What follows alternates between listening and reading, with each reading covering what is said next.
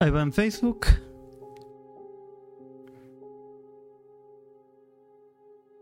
Ok.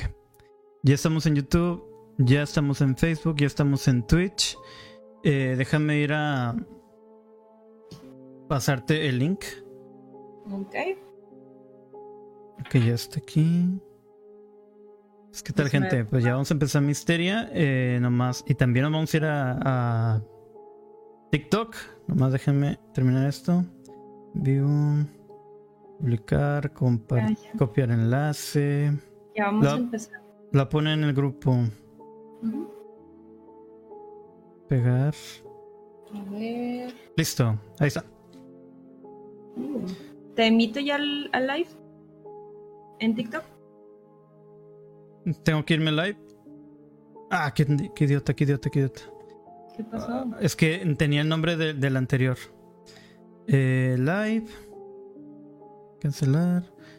Vamos a ponerle la monja. Ya vamos a empezar. Balak. Y emitir live. Listo. TikTok. TikTok. Suena a esos dulcecitos, los TikToks. A los TikTok. Ya estoy, ya me puedes mandar el, el invite. Dale, dale, dale. Listo. Aceptar.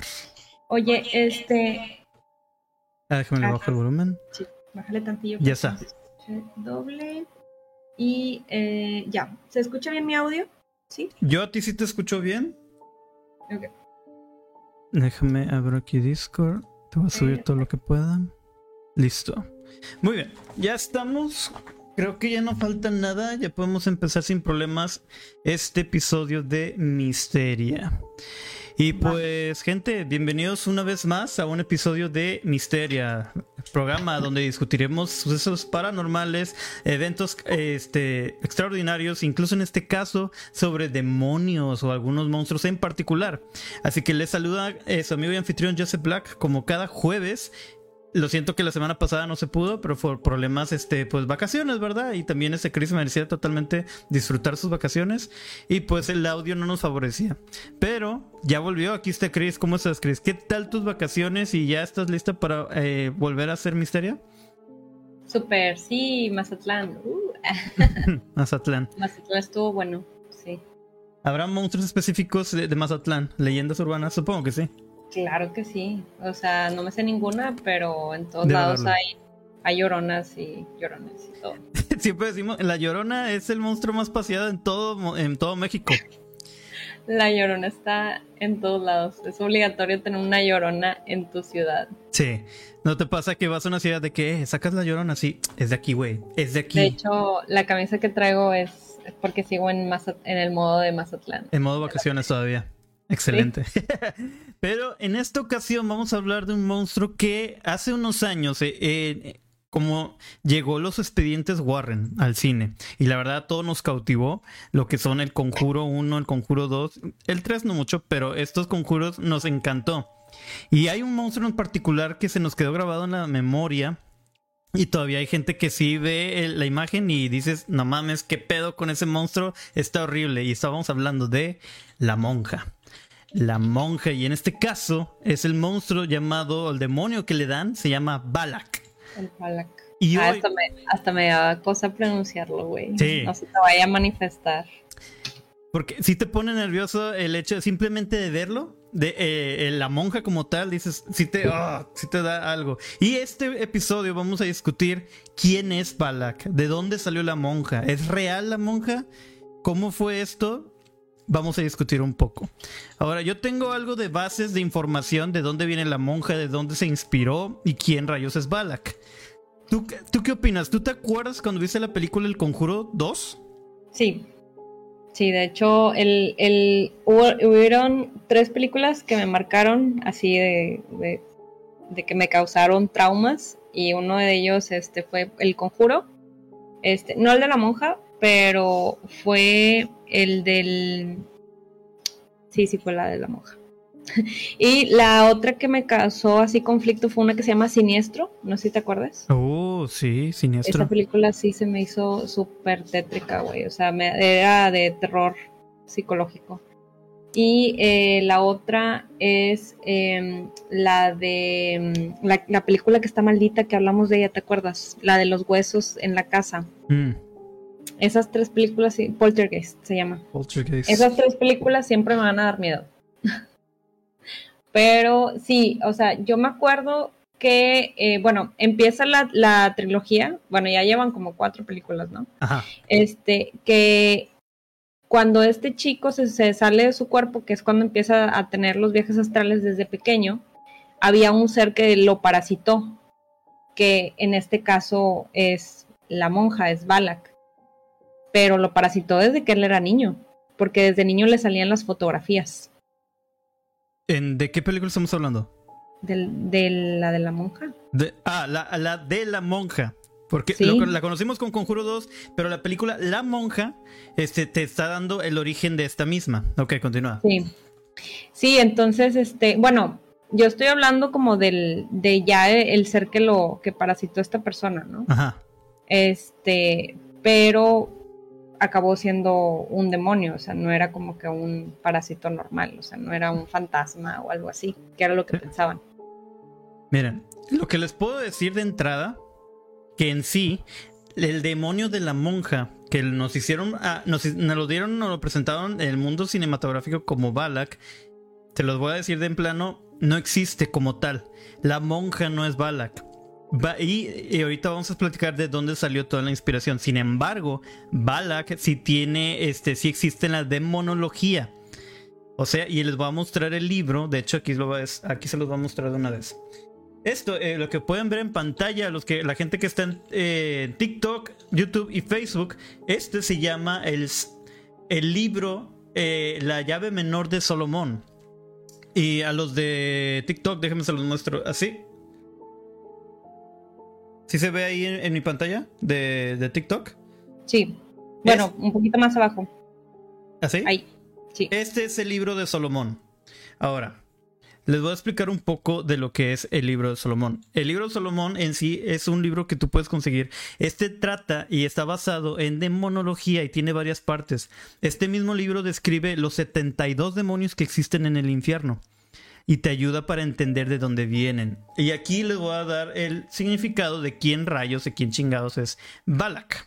Primero que nada, en demonología, Balak o Bolak es el gran presidente del infierno, teniendo 38, para ser exactos, legiones de demonios bajo su mando.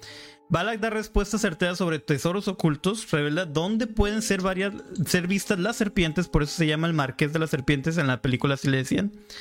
Y les obliga a comportarse mensamente ante el mismo este, mago, o sea, él mismo. Se dice que aparece con su imagen, y les voy a poner aquí también en pantalla cómo se ve realmente Balak. es. Un momento. Este mero. Vamos a ocultar este. Y en pantalla de Facebook y, YouTube y Twitch les voy a mostrar cómo es realmente Balak. Ahí va otra vez. Cómo volteo esto. Ok, bueno, lo voy a voltear. Tú me dices si se ve o no. Eh, sí. Ok, esta es la imagen original en cuanto a la demonología este, del libro de Menor de Salomón. Así es como describe a Balak. Se dice que aparece como un pequeño chico pobre con alas de ángel cabalgando un dragón de dos cabezas. Eso es realmente a lo que se refiere y a quien de cómo describe este libro de demonología al tal Balak. En la cultura popular se, hizo famoso en el 2016 cuando salió el Conjuro 2, que es el antagonista principal, que es la monja. Ahora dices, entonces, ¿por qué le dijeron Balak a la monja? O sea, ¿de dónde viene la monja? Ahorita vamos a hablar de ello mismo. Primero, quiero dar un énfasis a este libro. ¿Puedes conseguirlo en PDF? Totalmente. Este, puedes ir incluso a comprarlo. Les voy a decir, La llave menor de Solomón, o conocido como libro Lemegetón, es un grimorio anónimo del siglo XVII y es uno de los libros más populares, libros de demonología más populares que hay. Ahora, el origen es, aunque las primeras referencias conocidas del libro son basan del siglo XVII, muchos de sus textos, ah, déjame regresar la imagen del libro también a, YouTube y todo lo demás, para que se pueda ver aquí. Porque calidad, hay que mostrarles imágenes reales a la gente. Otra calidad de quimero. Ahora, este, eh, como sus, textos datan del, de hecho, sus, muchos de sus textos vienen más atrás de lo que es el año 16, como el pseudónimo Pseudomonarquía de Daemenum de Joan Weyer, es latín, y de la Baja Edad Media. Parte del material de primera sección acerca de la invocación de demonios. O sea, este libro poseía antes de cómo localizar y qué, cómo invocar demonios. Se cree además que otras partes se inspiran de libros cabalísticos y misticismos musulmanes. En versiones modernas, en la actualidad existen numerosas versiones modernas que pueden ser encontradas impresas en internet. La edición inglesa es considerada como una traducción revisada, alterada, porque no pueden estar entregando este tipo de información a la gente cualquiera, ¿verdad?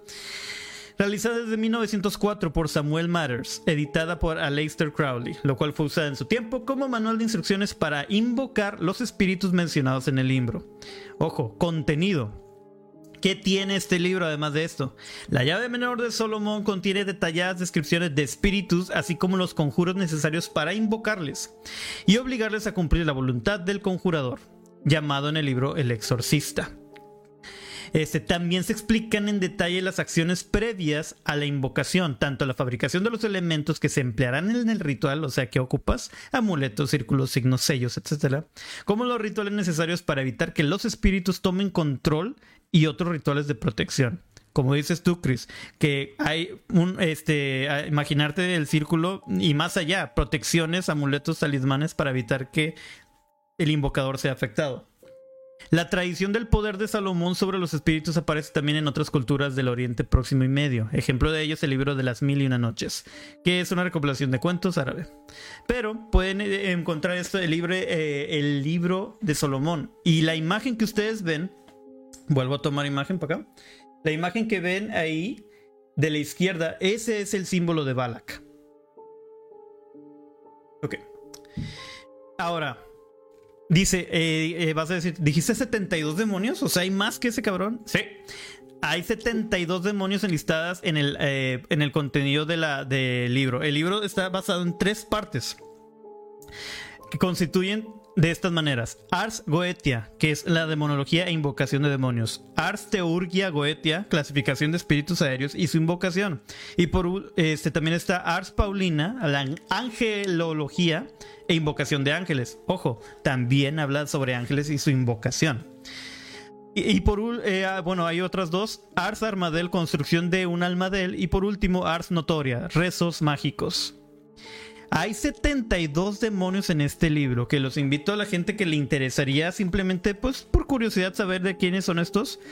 Pueden ir a verlos, son 72 y Balak es el número 62.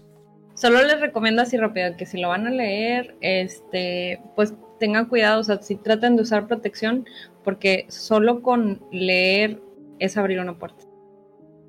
O sea, aunque tú pienses de que, ay, no pasa nada, o sea, como quien dice, el conocimiento es poder. Y eh, si empezamos a leer de ocultismo o digamos que de demonología, pues estás abriendo una puerta. Sí. Obviamente eh, les menciono que estos libros en la actualidad son alterados. Obviamente es si es por mm, todo método, por simplemente por académico, conocimiento académico, adelante. Por curiosidad para ver, pero pues obviamente bajo su propio riesgo, ¿verdad? Este, y ahí el libro, se los muestro una vez más, se llama La llave menor de Salomón, o en inglés, The Lesser Key of Solomon. Ahora ya hablamos de quién es Balak. Y dices, entonces, ¿de dónde chingado salió la monja? ¿Quién es la monja? ¿De dónde salió eso? Bueno, hay dos historias que yo sepa a menos de que Chris me corrija de las que ella tenga, hay dos historias en las que los Warren se basaron para crear este ente llamado... Bueno, de hecho tres. Dos monjas y un espíritu que eh, eh, eh, Lorraine Warren describe como un espectro que ha estado siguiéndola a través de sus investigaciones. Sí. Así que les puedo platicar un poquito de esto. ¿Quieres, antes de que entren las historias, mencionar algo al respecto, Chris? Eh, híjole, pues este, si quieres vamos, primero vamos a ver las historias y, ya te puedo contar un poquito acerca de, lo poquito que sé y lo poquito que, he visto en el mundo astral cuando, cuando, mira, he visto demonios, sí los he visto. Este, he, identificado solamente a uno porque fue con el único que platiqué. Me dijo, eh, cuando yo le pregunté su nombre, Él me dijo, yo soy el que creó, el, arquitecto del universo. No me dijo su nombre. Entonces después aprendí que cuando ellos se identifican con su nombre, tú este, puedes eh, tener poder sobre ellos. Sí. Entonces, un demonio nunca te va a decir cómo se llama.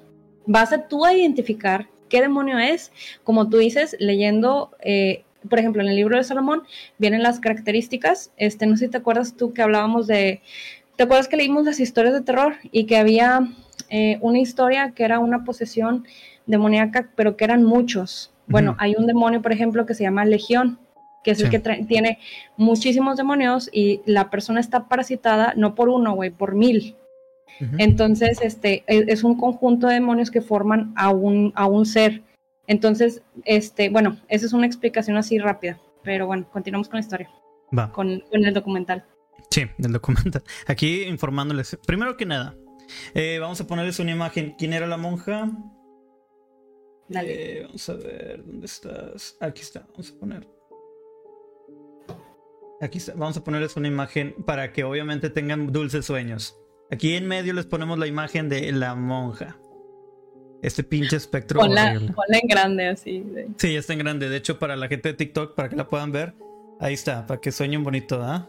Qué horror.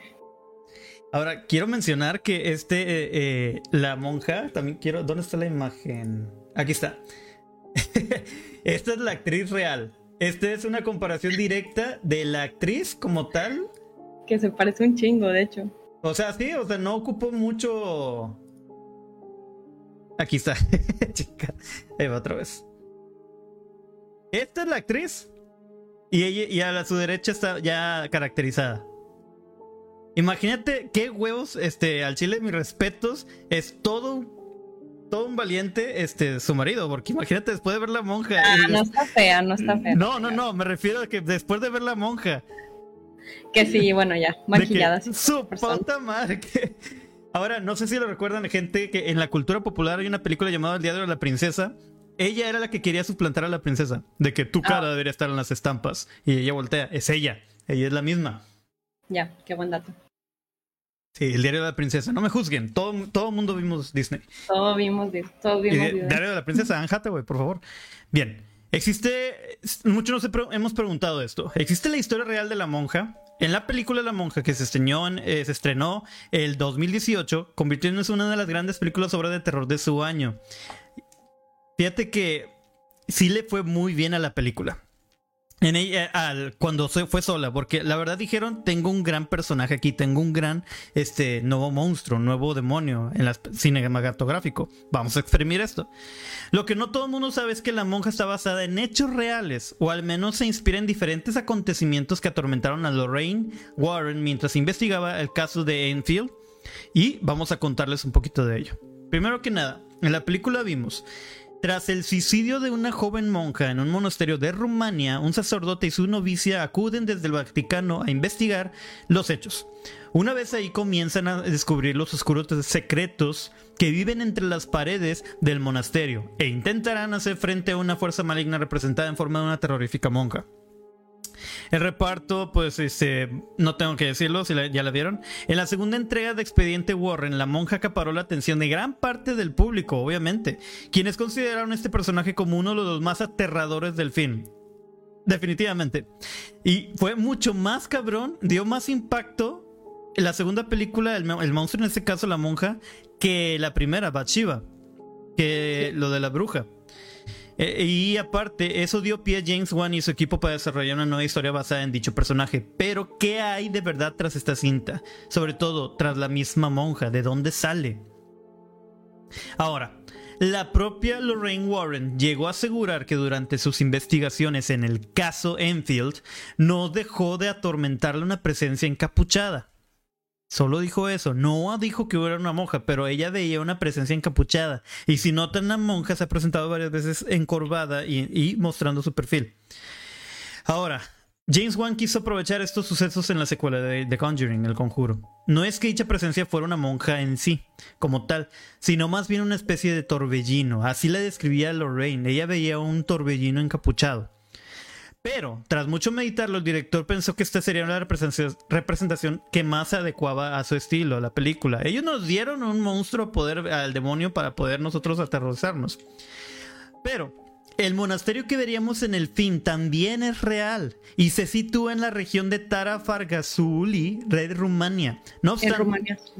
Este monasterio donde se presentan los hechos de la monja es real y de hecho hay un caso que pasó de una monja y ahorita se los voy a decir. No obstante, la historia de la monja que vemos en el fin 2018 se acerca más a la ficción que a la realidad. Los personajes principales no existieron pese a inspirarse en varios sacerdotes y, exorcistas, como por ejemplo Gabriel Armor. Si indagamos en lo sobrenatural, el demonio Balak, representado en la película, es uno de los más poderosos según los grimonios o los demonólogos. Las leyendas afirman que este es capaz de adoptar diferentes formas y que se trata de una figura realmente maligna. También se le conoce por otros nombres como Balak, Balax o Bolak. La historia real que se presenta de una de las, de las monjas es este. Uno de ellos que se dice que también en Rumania una monja y un padre de, de diferentes monasterios tuvieron un amorío pero como saben, antes la iglesia era totalmente este, estricta, y no solo estricta, sino agresiva. El amorío entre estos dos este, fue castigado de una forma donde el padre fue desterrado, pero contra las mujeres se iban bien cabrón, sobre todo la monja. A esta misma en el monasterio de, de Rumania la metieron en una cámara de tortura donde las paredes la aplastaron. causando que este espectro de la monja se aparecía. Y este es uno de los casos que los Warren fueron a buscar. Voy a un momento a quitar esta imagen de la monja y voy a mostrar un caso de lo que Lorraine y, este Ed lo pudieron localizar en el monasterio de Rumania de una de las iglesias. Creo que uno de estos. Ah, déjame te lo busco. Si dejaste la imagen aquí, aquí va. Ahí va, ahí va. Eh, ahí va. Ahora. La presencia de una monja se presenció en una. Eh, déjame ver en dónde está. Esta es la iglesia de Borley. Esta se llama la monja de Borley. Ese es uno de los que Lorraine comentó de uno de los hechos que ella también investigó. ¿Puedes ver la, la imagen donde se puede ver la silueta de una monja rezando? Sí. Este es uno de los casos de, eh, de, los Warren que fueron a investigar y este se llama el caso de la monja de Borley. Ah, se los dejo. El yerno de la pareja, Stony Spear, reveló a Squire en una revista que el fantasma eclesiástico de la monja se parece a una monja espectral real que los Warren encontraron durante un viaje a la iglesia Borley en el sur de Inglaterra en la década de 1970. Después de enterarse de una serie de eventos espeluznantes en la iglesia, incluidas las campanas que sonaban sin previo aviso, los rumores de un monje sin cabeza que se suponía que había dejado mensajes crípticos en las paredes, y una monja fantasmal se vio caminar por la noche. Los Warren reclutaron varios fotógrafos para que los acompañaran en una búsqueda para capturar la evidencia del espíritu. Terminaron enfrentándose cara a cara con el fantasma del cementerio que, según la tradición, era una monja enterrada viva en las paredes de ladrillo del convento hace siglos después de tener un romance con un monje, justo del que les estoy hablando. La emparedaron. La emparedaron. O sea, de bueno, sí, y esta Lorraine, en su caso, en, en este caso estuvo diciendo que sentía la presencia de una mujer en esta iglesia. Al entrar a la iglesia sentía una presencia muy fuerte. Y esta es una de las, la foto infrarroja que captaron. Hay otra foto, pero simplemente es esta Lorraine este, caminando en la iglesia. Esta es la única evidencia fuerte que tuvieron, la que estoy poniendo en pantalla. Lo voy a hacer un poquito más grande para que la gente pueda ver claramente la silueta de la monja de Borley. Esto, perdón, no era en Rumania, en el sur de Inglaterra, y esa es de la que le estoy mencionando.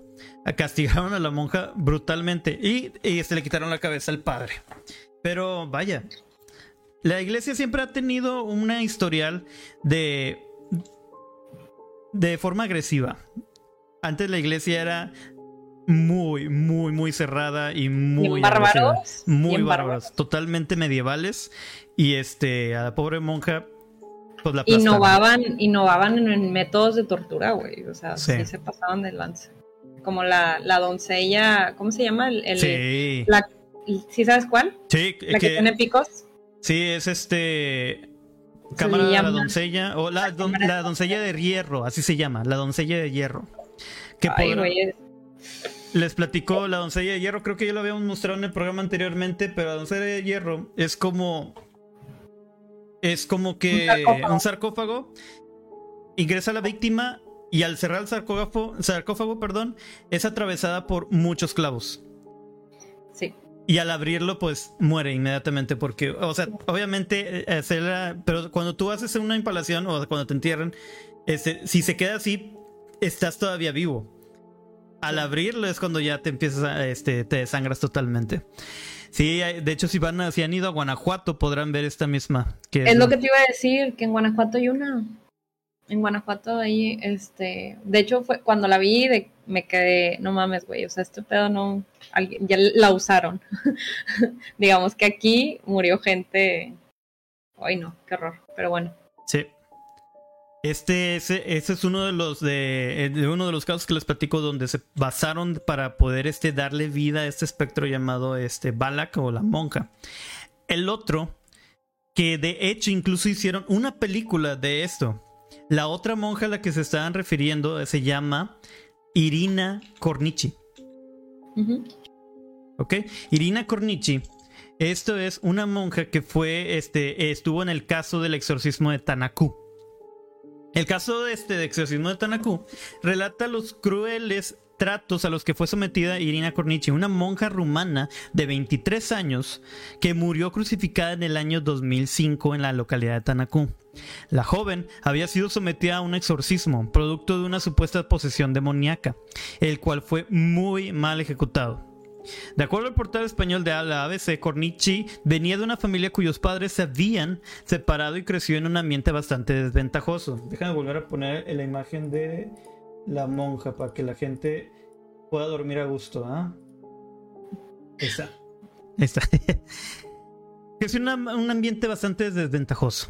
A los ocho fue destinada a un orfanato producto de la muerte de su madre en un accidente. Eh, y el suicidio de su padre. Posteriormente, a los 19 años, tuvo que hacerse cargo de los cuidados de su hermano menor, por lo que se trasladó a Alemania, donde trabajó como empleada doméstica y eh, luego volvió a Rumania para trabajar en una familia de la ciudad de Banat.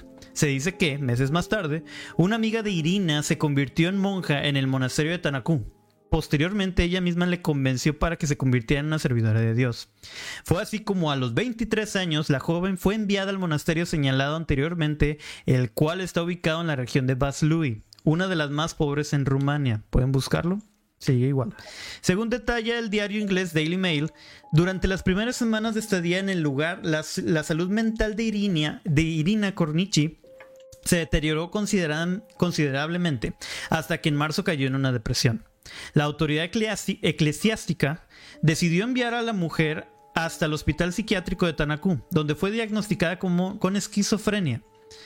Ella creía que ellos dijeron esto. Este, ella creía que el diablo le estaba hablando y que le había dicho que era una pecadora.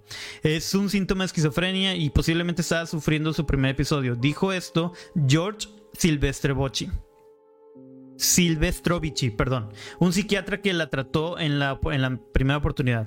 Sin embargo. Pero eran de los psiquiatras que te dan que te dan toques, ¿no? Sí. Y que te hacen lobotomías para que te quitan un pedazo de cerebro, güey, para curar. Entonces, no sé qué tan válido sea su, su diagnóstico. Oiga, tú esto es en 2005 todavía, o sea, estamos hablando de 2000 en adelante. Ah, bueno. Esto es donde se están basando lo que es la historia de la monja. Unieron varios casos, en este caso es una de ellas. Y ahorita les platico en qué película pueden ver todos estos casos de esta misma monja. Eh, la trataron y el, el, 20 de abril de 2005 fue dada de alta desde el hospital, quedando a cargo de las autoridades del monasterio por un tiempo ilimitado. Sin embargo, pasaron 10 días y ella tuvo una recaída en su proceso de recuperación. De acuerdo a lo que sostiene el citado medio, seguía diciendo que era una pecadora y no soportaba estar dentro de la iglesia. Sin embargo, desde la institución descartaron enviarla nuevamente hacia el hospital psiquiátrico y optaron por un acto mucho más extremo, realizar un exorcismo, al cuerpo de Corniche. Vamos a detenerlo. Ahora, estamos de acuerdo que ella en una monja fue a un lugar eclesiástico, estaba en una iglesia. O sea, la misma iglesia dijo, no, estás loca, ¿cómo que ves demonios? Espérate, estoy en una iglesia, estoy estudiando para estar en una iglesia, estoy... Si alguien en quien puedo contarles este problema es a ustedes. Pero la mandaron a un hospital. Pues es que tratar, yo creo que primero trataron de, descartar, lo, clínico, claro, de que, oye, pues a ver si no está, este, si no tiene un trastorno, ¿no? Pero luego ya cuando vieron que, digamos que no es, que no era un trastorno, y ahora sí ya procedieron a, hacerle un, un exorcismo. Ahora, en entrevista con el medio rumano Evenimentul Silei, el párroco que llevó a cabo el acto, este se llama Daniel Corogeanu, perdón, son nombres rumanos, lo siento, indicó que esa era la única forma que tenía para salvar completamente el alma del joven, de la joven. Decía esto, los diablos no pueden ser curados con píldoras, toda la comunidad estaba de acuerdo con que se trataba del diablo y no de una enfermedad psíquica. Sus gestos y las palabras que gritaban mostraban la presencia demoníaca indicó este el padre. Sin embargo, aquel exorcismo resultó de la peor forma e Inina Cornici falleció el 15 de junio de 2005 a causa de los malos tratos que recibió de parte del sacerdote y cuatro otras monjas quienes apoyaron el ritual. El acto fue severamente investigado por la Fiscalía de Rumania. Durante ese proceso se conocieron detalles inauditos de lo que ocurrió dentro de la Iglesia Ortodoxa. Según el relato de la autoridad, la mujer fue amordazada con una toalla y amarrada con cadenas a una cruz de madera sin recibir alimentos en un lapso de seis días. Por aquellos hechos falleció en el lugar. O sea, estamos de acuerdo que era un padre, varias monjas, o sea que definitivamente ni estudiaron el hecho del exorcismo. Y fuera de lo hollywoodense y todo eso, sí hay una parte muy importante de la iglesia que enseña lo que es el exorcismo. No es algo sencillo, no es algo que cualquier persona pueda hacer. Y aparte, por ejemplo, bueno, este, le dan por lapsos. O sea, no todo el tiempo está endemoniada, güey, escupiendo fuego. O sea, no es como que no le puedes de privar el alimento y, el agua. O sea, sí, sí la mataron. Sí, fue, fue, ¿cómo se le dice? Ah, maltrato. Sí, sí, totalmente. Ah, y este falleció, debido a esto falleció en el lugar. De acuerdo al reporte de Daily Mail, Corogeanu negó haber crucificado a la monja e indicó que tuvieron que atar las manos a una tabla y que la amordazaron porque lanzaba improperios contra la iglesia en diversas lenguas. El párroco agregó que cuando Cornichi se calmó, ellos le dieron té con pan. Sin embargo, la muchacha se desmayó en la iglesia y posteriormente sufrió un infarto. No obstante, el resultado de las investigaciones que llevó a cabo la fiscalía determinaron que la joven fue golpeada con los puños por el cura en la iglesia. O sea, la autopsia demostró que sí hubo este violencia. O sea, hubo golpes. Ah, golpe con Además revelaron que murió a causa de un ataque severo de esquizofrenia. Finalmente, tras seis meses de investigación y el juicio respectivo, el sacerdote fue condenado a cadena perpetua y quedó con prohibición de realizar actos religiosos de por vida. Había mencionado que esto lo pueden ver en una película. Esta se llama este el, el ex, ah, es el, este, el exorcismo. No, espérame, el exorcismo lo voy a compartir eh, en la página para que lo puedan ver si gustan. Esta es una película que están hablando justamente de esta monja. Qué mal pedo. O sea, realmente por alguien. Es como lo que hablábamos del tema de ayer. Alguien que no sabe hacer su jale. O sea, sí. Los demás sufren. Pues, híjole. Sí, sí, la, sí fue homicidio. Definitivamente. definitivamente. Lo mataron. Sí. En nombre de, la iglesia, ¿no? No sé si aplica ahí decir mala praxis, pero realmente, o sea, el vato no sabía ni qué pedo estaba haciendo. ¿Por qué la pones en un crucifijo? O sea, no sé, ¿para qué la golpeas? Totalmente violentado. Pero bueno. Como mencioné, estos son dos de los casos de, de, lo que son monjas afectadas por, en este caso, un exorcismo y violentada por la misma iglesia. Y y el caso que les mencioné de Borley, también por la iglesia que fue violentada.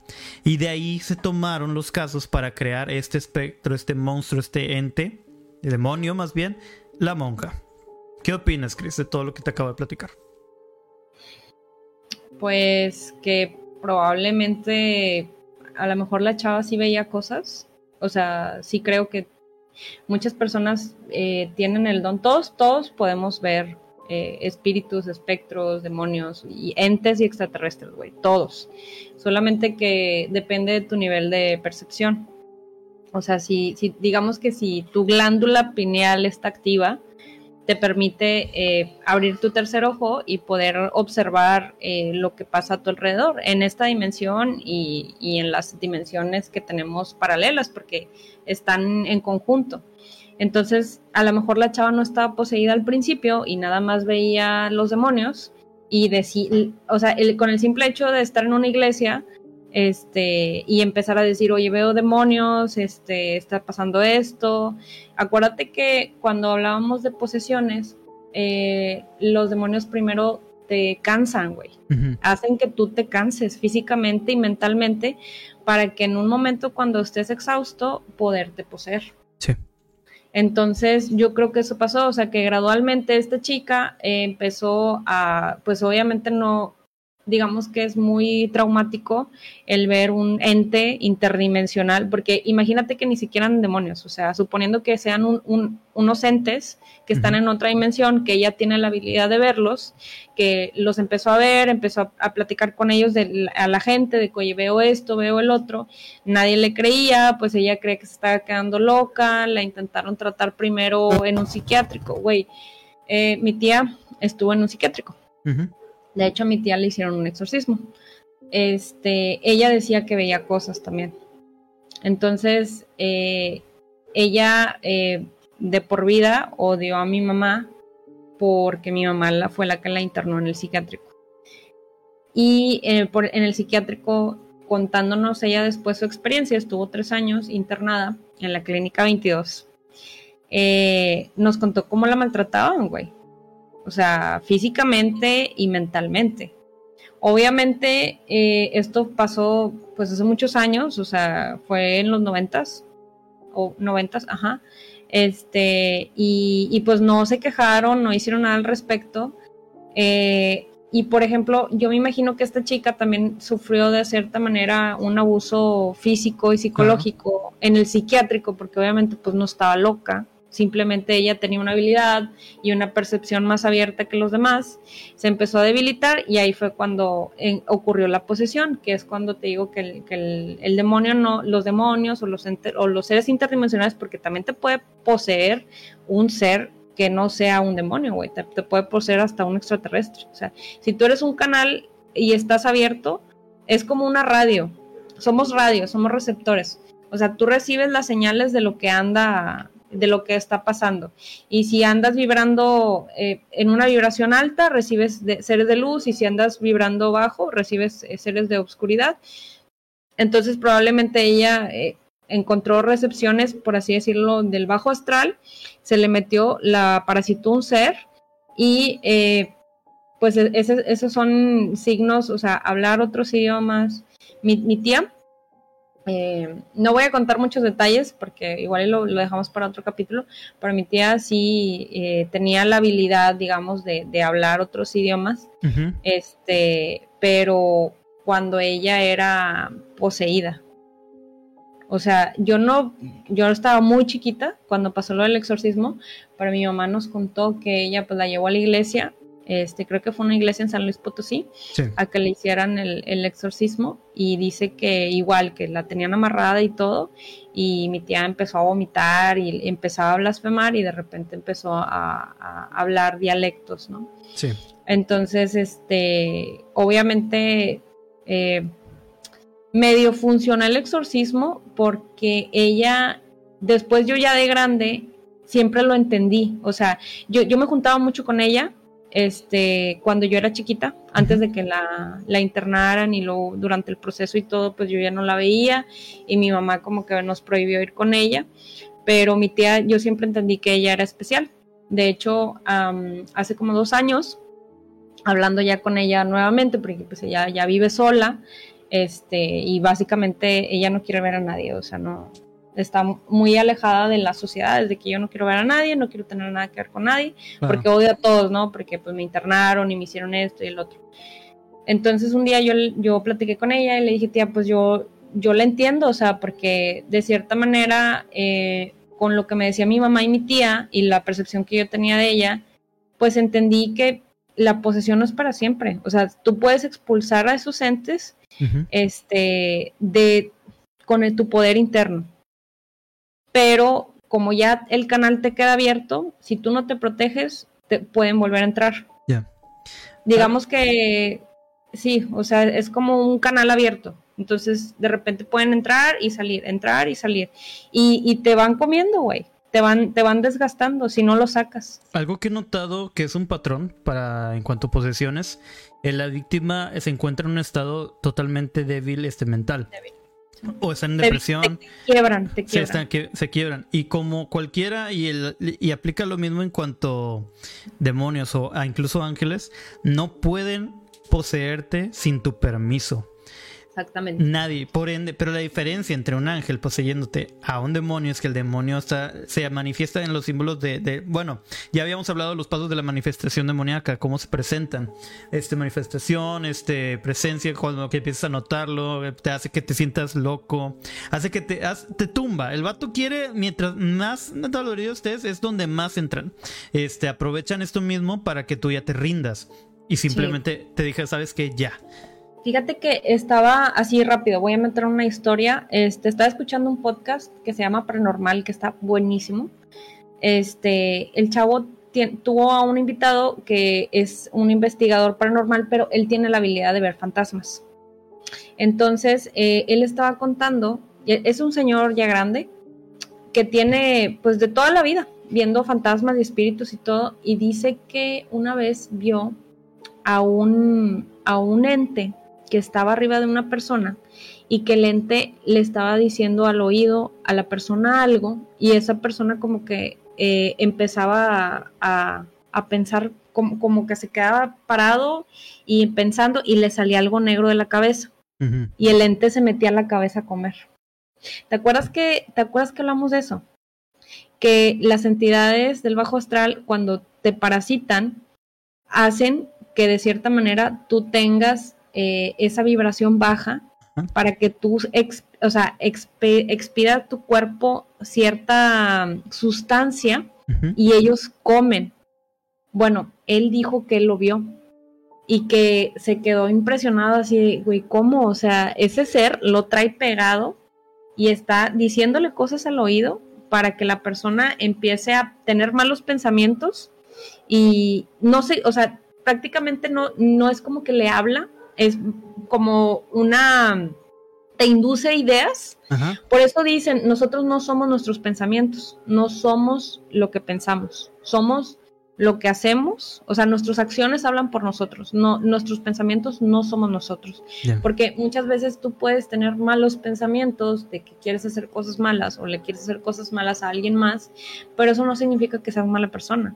O sea, tal vez esos pensamientos no son tuyos, son pasajeros y este, pero lo que importa es lo- las acciones, Tus ¿no? decisiones. tus decisiones exactamente. que se le llama este libre albedrío, que es algo que los humanos tenemos y este que no que siempre que se nos brindó. Tú decides por a qué lado tomar, del lado oscuro, del lado bueno, del bien, el mal. Se te ponen, como acabas de decir, o sea, te dan las opciones, los pensamientos tal vez son inducidos. O incluso, vamos a verlo de lo psicológico, tu ansiedad o tu depresión es solamente la situación, lo que te ha pasado, pero no eres tú. Lo que haces es lo que te define. Y es, al menos en este caso de las posesiones, solamente te están alimentando el lado feo. Pero lo que tú hagas es lo que te define a ti. Así que simplemente siempre trata de quedarte en la luz, lo que tú quieras. Y pues como decíamos, lo que son las posesiones, este, ya al menos les puedo dejar en claro a la gente que le da miedo a este espectro, que es la, eh, eh, este monstruo, este demonio, como ustedes quieren verlo, a ente incluso, la monja, la tal monja, Balak no existe. Balak, que es uno de los demonios de eh, que se están descritos, de los de 72 demonios del infierno. Y la monja está basada en dos casos reales que de estas pobres monjas que les pasó simplemente por estar en el lugar equivocado. Sí. Pero Pobre qué- mujer. Sí. O sea, cuando empieza una película y dice basada en hechos reales, dije, ah, chingado. O sea, eh, ahí es donde dice chinga. Y sobre todo cuando se meten con la religión, es cuando uno ya teme más. Pero no sabes uno qué tan real es lo que te están mostrando. Obviamente no te pueden mostrar todo por ciento real en Hollywood, pero bajo investigación, aquí les tenemos la información real. Este, pues ya saben quién es Balak, ya saben de qué se basaron las monjas. Y pues los Warren fue una, una, una, un regalo a la sociedad, este, ya tanto de investigadores como para el mundo del cine. Y este, ahí está, este, la película de la monja, sobre todo la, la película de la monja, el inicio, el puro inicio es lo que vale la pena. ¿Sí te acuerdas de la película? Sí. Es el monasterio, están las monjas, tratan de cerrarlo, este, encerrar al demonio, pero y nomás se ve el pasillo, cómo se va la oscuridad acercando a la última monja, y pues este, por el miedo, este, se suicida. No, no, no, está horrible. esa escena simplemente dije, ya valió madre. Ya sé. Oye, ahorita que mencionaste este el libro de Salomón, también hay un libro este que se llama el libro de Enoch, eh, que también, sí, que también habla de, demonología, de ángeles y de los gigantes. Este, eh, el libro de Enoch es un texto religioso apocalíptico hebreo antiguo atribuido por la tradición de a Enoch, el bisabuelo de Noé. El libro de Enoch contiene material único sobre los orígenes de los demonios y de los gigantes, los Nefilim.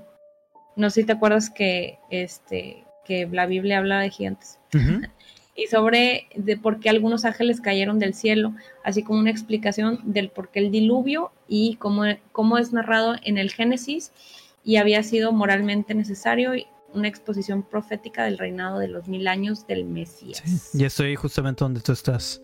Sí. Vaya, y hasta incluso se conocen otros tres libros. El segundo libro de Enoch. ¿Y cuál es el otro? Ah, tercer libro de Enoch. O sea, hay varios. Libro del juicio, libro de los vigilantes o caída de los ángeles. Vaya, desconocía de este mismo. Sí. Sí, pues básicamente, este, ahorita que me que estabas diciendo el libro Salomón, me acordé del libro del también. Hay mucha información, muchos libros. Investigar un poquito más acerca de, de, demonología, pero pues les recomendamos que no se metan mucho en... Sí es importante saber, porque el conocimiento es poder. O sea, si por alguna razón, digamos que, no sé, que llegas a, ver que una persona está poseída, hasta te puedes dar cuenta de qué demonio trae. Pero hay, hay que ponerle atención cuando le pasan las posesiones. Ojo, gente, o sea, una cosa es leer y otra cosa es decir, ah, ya sé de esto, yo puedo promover un exorcismo y ayudar. es muy diferente. Esto es solamente informativo y este, esos, ese tipo de cosas de exorcismo, si tiene, si hay un estudio, ah, si tiene, eh, hay gente dedicada a eso. Y si es, si es verdad que los puedes expulsar, pero conociendo el nombre. Y para saber cuál es, pues está cabrón. Sí, pues te digo, solamente hay 72 demonios fuertes. Aparte hay demonios eh, que fuera... y, aparte, por ejemplo, una persona que está en estado de posesión, aparte de que está vulnerable, güey, eh, digamos que es un trigger que la estén hostigando con, con, el exorcismo. O sea, digamos que la persona es un poquito, o sea, tiene un grado de esquizofrenia. Y luego más aparte que sí esté poseída. Y luego súmale que la están exorcizando. Si es una bomba de tiempo. O sea, sí. Yo creo que, eh, digamos que legalmente, si a un padre se le, se le muere este, una persona durante un exorcismo. Digo, este, el caso que presentaste fue un caso bien extremo que la dejaron sin agua, sin comida, sin nada. Sí, lo hizo mal. Sí, eh, no, y no estaba preparado. Pero digamos que si legalmente a, un a una persona no la atiendes porque tiene grados de esquizofrenia, o sea, que probablemente sí es esquizofrenia, es, y, y sí creo que las personas que están esquizofrénicas tienen cierto nivel de posesión. Yo sí creo. Es más fácil ser poseídos, pues totalmente tienen la mentalidad súper débil en ese momento. Porque las, las personas con esquizofrenia, o sea, mi tía, mi tía, yo sí creo que ella ve, ella hasta la fecha ve cosas. Ella sabe todo. O sea, ella ve a una persona, la escanea y hasta sabe cuándo se va a morir, güey. Mi tía predijo la muerte de varios vecinos. Este, y al siguiente día fallecieron literal.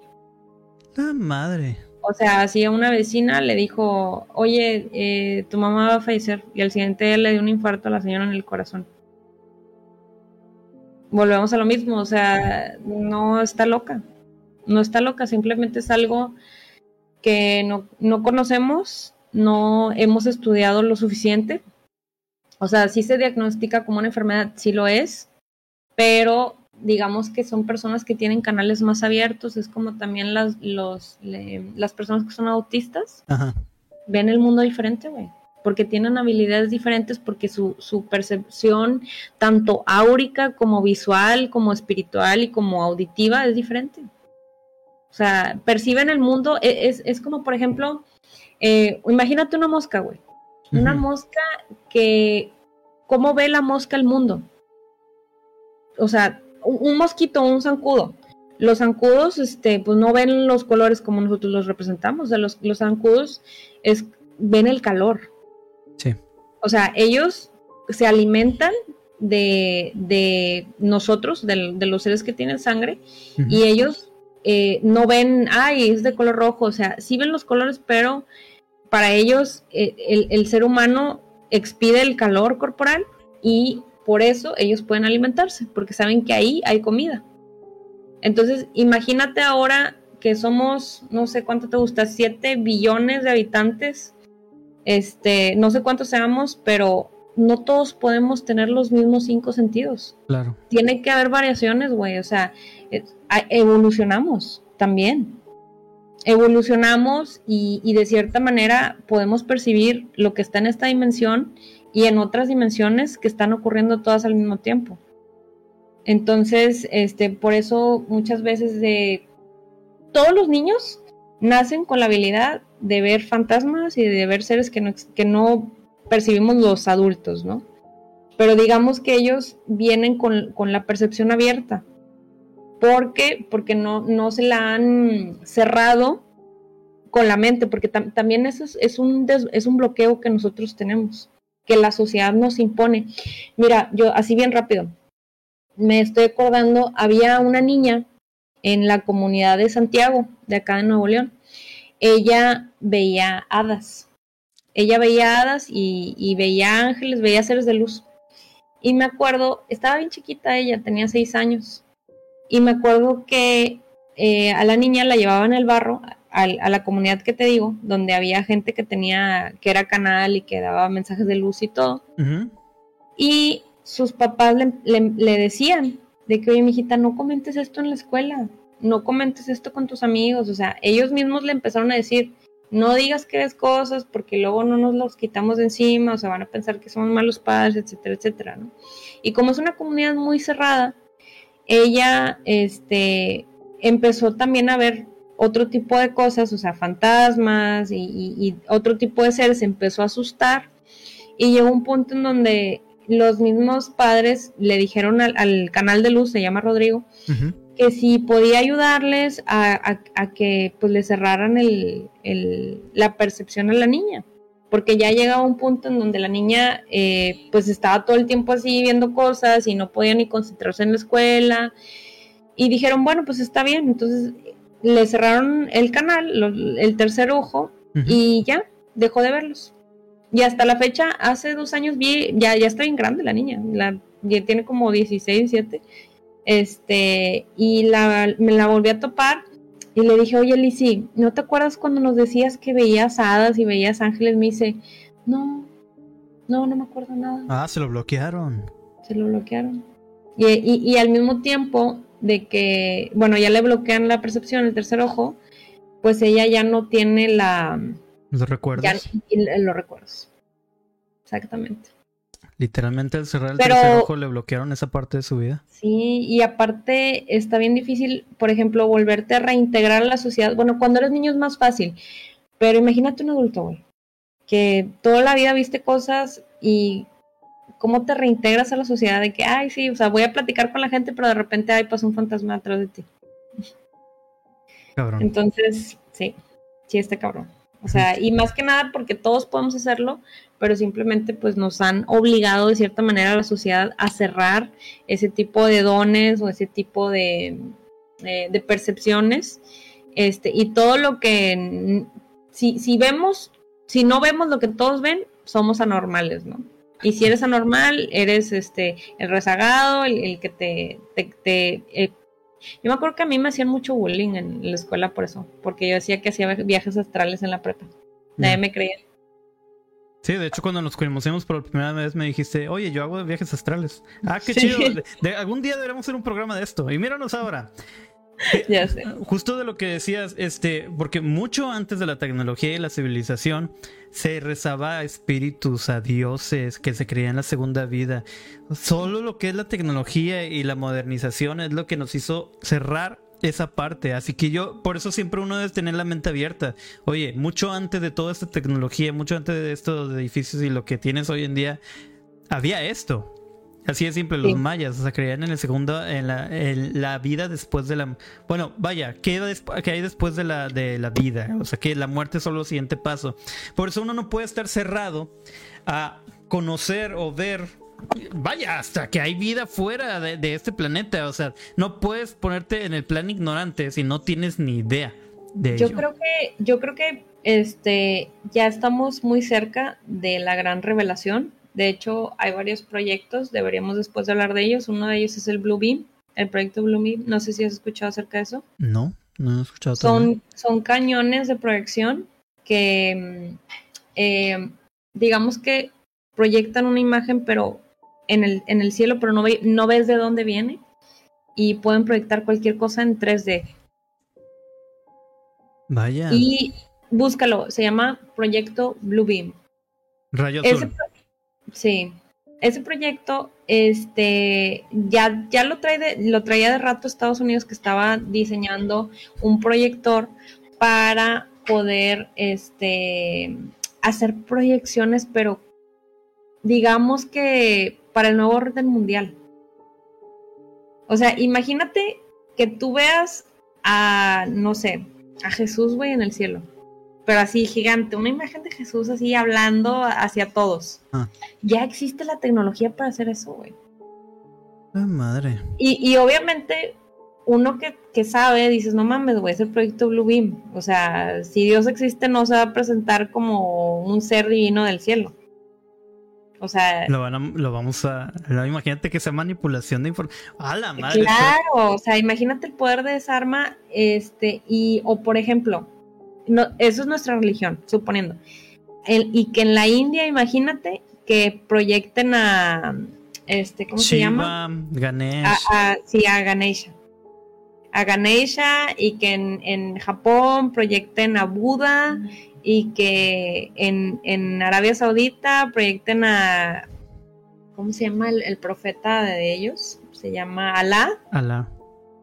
Imagínate, o sea, y que todos se proyecten al mismo tiempo y que digan, yo soy la luz y soy uno mismo, y todo el tiempo fui uno mismo y me disfracé de varios, entonces que se crea una religión global. Bueno, ese es el proyecto Blue A la madre. No pun intended.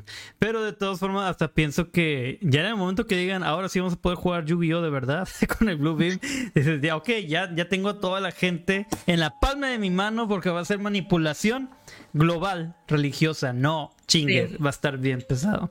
Ahora, el proyecto Blue Beam también, me acuerdo que cuando lo estaba investigando allá por el 2011, cuando la primera vez que lo escuché, era. Eh, también había sonidos que creaban que los estaban haciendo sonidos de prueba. No sé si tú te acuerdas de varias noticias que fueron reales que decían que se escuchaban las trompetas del apocalipsis. ¿Te acuerdas? Sí, sí, sí. Bueno, ese es el proyecto Blue Qué chingadera, no puede ser. O sea, imagínate que los vatos tipo monten un escenario postapocalíptico de Hollywood, así de que hay un arma que se llama el HARP, no sé si también lo has escuchado. Sí.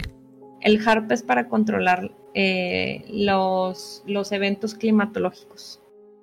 Ya en Nuevo León estamos pudiendo, o sea, estamos inyectando las nubes, güey. Está lloviendo, porque estamos inyectando las nubes. Imagínate que no existe. Para mm. que ya un gobierno no tan, que no tiene tanto dinero, o sea, comparado a nivel global, Ajá. O sea, lo de las nubes lo están haciendo en Dubai, güey. Y lo están haciendo aquí en Monterrey también. Es accesible. Es accesible. O sea, no es una tecnología que, que sea carísima. Ahora, imagínate, están haciendo llover, ok. ¿Pueden hacer tornados? Sí. ¿Pueden hacer tsunamis? Sí. ¿Qué cosas no pueden hacer, güey? Pueden reproducir todos los desastres naturales que existen. Definitivamente esto va para un tema de conspiración este, totalmente que lo vamos a tomar la siguiente semana, amigos. O sea que ojalá les haya gustado mucho este episodio de Misteria sobre la monja Balak. Ya viste todos los datos. Siempre terminamos hablando de conspiraciones, de todas formas. Siguiente tema, les prometemos traerles más información sobre estas conspiraciones, el Blue Beam y este, todo de esto. Eh, quiero agradecer a la gente que se conectó en TikTok, Twitch, Facebook y este, también en YouTube. Muchísimas gracias. Recuerden que pueden seguir el programa como Smash TV oficial en todas las redes mencionadas anteriormente y se va a subir como podcast a todas las redes de donde usted sepa donde se ponga un podcast. Ahí estamos, Smash TV oficial.